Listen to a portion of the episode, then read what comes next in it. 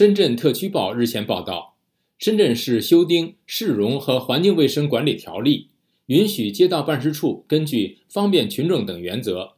划定摊商经营场所，甚至包括让部分沿街店家门外揽客。有分析称，席卷全国的淄博热浪正在助推包括深圳在内的高大上城市。那么，淄博能让全中国红火起来吗？宇宙连线美国之音在台北的特约记者陈云，了解更多情况。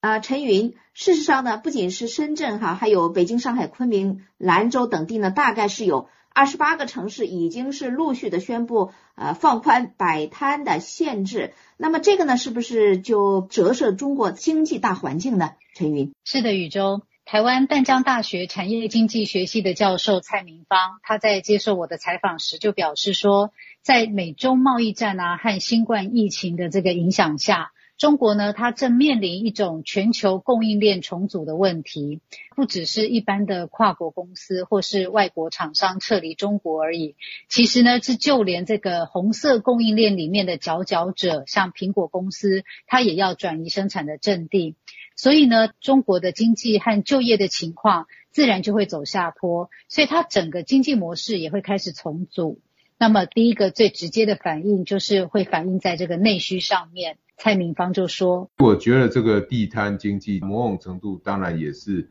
代表了中国整个经济结构的一个变化。第一个，地摊经济有可能是创造一个新的就业机会；第二个，它其实也有平抑物价的一个功能。”好，那么陈云，总体来说呢，呃，在观察人士的眼里，地摊经济意味着什么呢？是的，宇宙，北京独立时评人吴强他就认为说，地摊经济呢是一种当局在没有办法提出挽救经济的一种有效政策或是实质性政策下的一种相当边缘性的政策。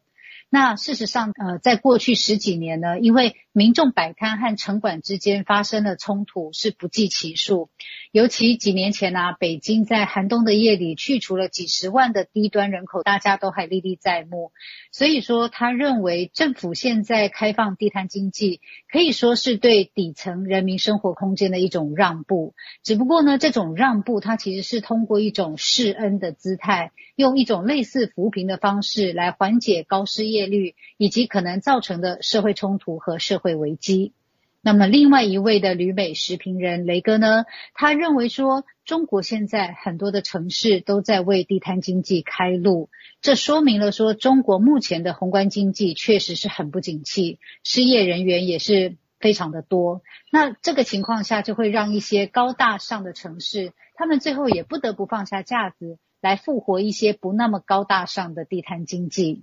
那他觉得他永远是看好地摊经济的，因为它就是百姓生活的一部分。但是呢，他并不看好这个地摊经济，它能够扛起重振中国经济大旗。宇宙，嗯，陈云，那么说到这一点呢，我们当然是必须得提到这个淄博烧烤啊，它是出了圈的地摊经济的代表。那它的成功，呃，可以在其他地方复制吗？这个分析人士他们怎么认为呢？呃，旅美食评人雷哥他表示，淄博烧烤呢，它其实真正呃最吸引人的地方，并不是烧烤的本身，而是民众在经历了这种三年严酷的疫情管控啊，还有像今年年初有非常多的呃死亡感染的这个呃浪潮之后呢，淄博这边非常的温暖、宽松、善意，而且充满着热情。那如果说看懂了这个淄博烧烤会火爆出圈的这个实质的话，就会知道，呃，它成功的关键其实是在于政府角色的转换。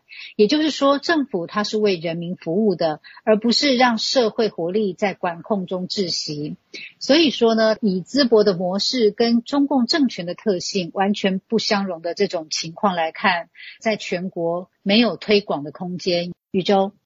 谢谢宇宙与美国之音在台北的特约记者陈云的连线报道。中国地摊经济解禁，淄博能让全中国红火起来吗？了解更多新闻内容，请登录美国之音 VOA Chinese 点 com。